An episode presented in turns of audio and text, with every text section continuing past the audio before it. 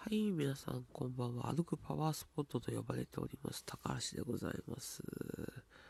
はい、今日もね、今日もねじゃねえな。今日休み明け、初のコロナスしてまいりましたけどね。うーん、まあ、昨日の予想とは、やっぱり外れて、そこまで患者さん来なかったですなまあね、なんか、始める前に、ジムのこと二人で、いや絶対来るよね、今日っていう話をしてましたが、来なかったですね。あ、ゼロではないですよ。もちろんね。うん、いやなんでしょうね。どうなるんだろうな本当に。うんそろそろね、高橋も解放されていいんじゃないだろうかって思っちゃうんだけど、ダメなのかな。うん、なかなかね、難しい問題ですよね。もちろん、いわゆる病院内、院内にはね、持ち込みたくないっていうのは、まあ、上の人たちも含め、みんなね、思ってることだとは思うんですけど、うん、難しい。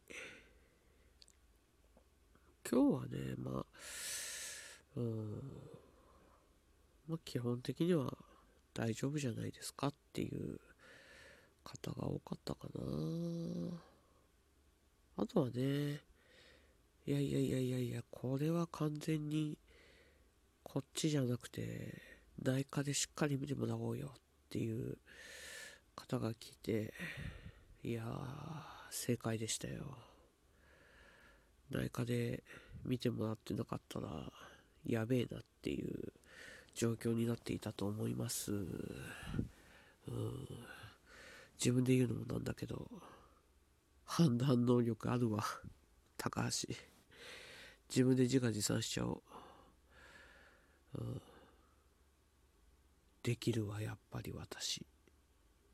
なんてね。まあ、あんまりうぬぼれてもいけないのでね。まあね。でも、あの、なんでしょう。根拠のない自信は良くないですけどね。根拠のある自信は、やっぱり大事だと思いますし。うん。まあ、自分に自信を持つことも大事ですし、ね、そればっかりじゃなくて、やっぱり、うん、なんだろう、自分を振り返るっていうのもすごく大事ですよね。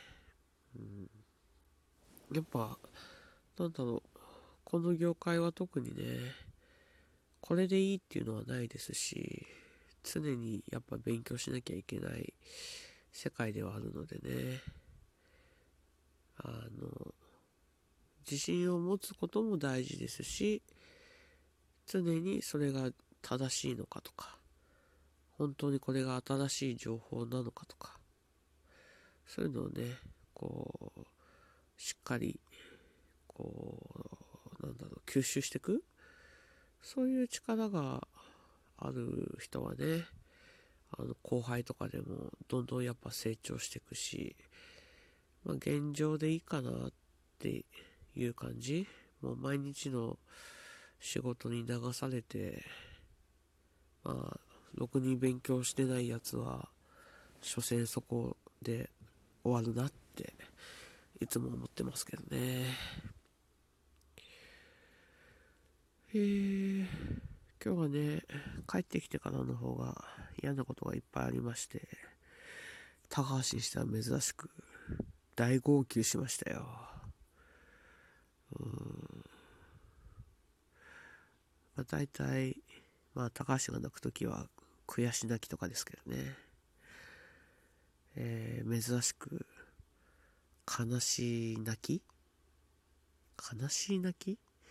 なんか変な日本語のような気がするけど。うん。そっからね、本当にね、久々に、いやいやいやいや、これ過呼吸じゃんっていう状態になりましてね。いやー、やばかったですわ。なので、ちょっと今日は元気がないです。いつもか。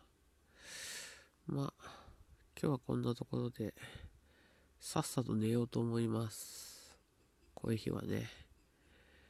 では、皆さん、また、おやすみなさい。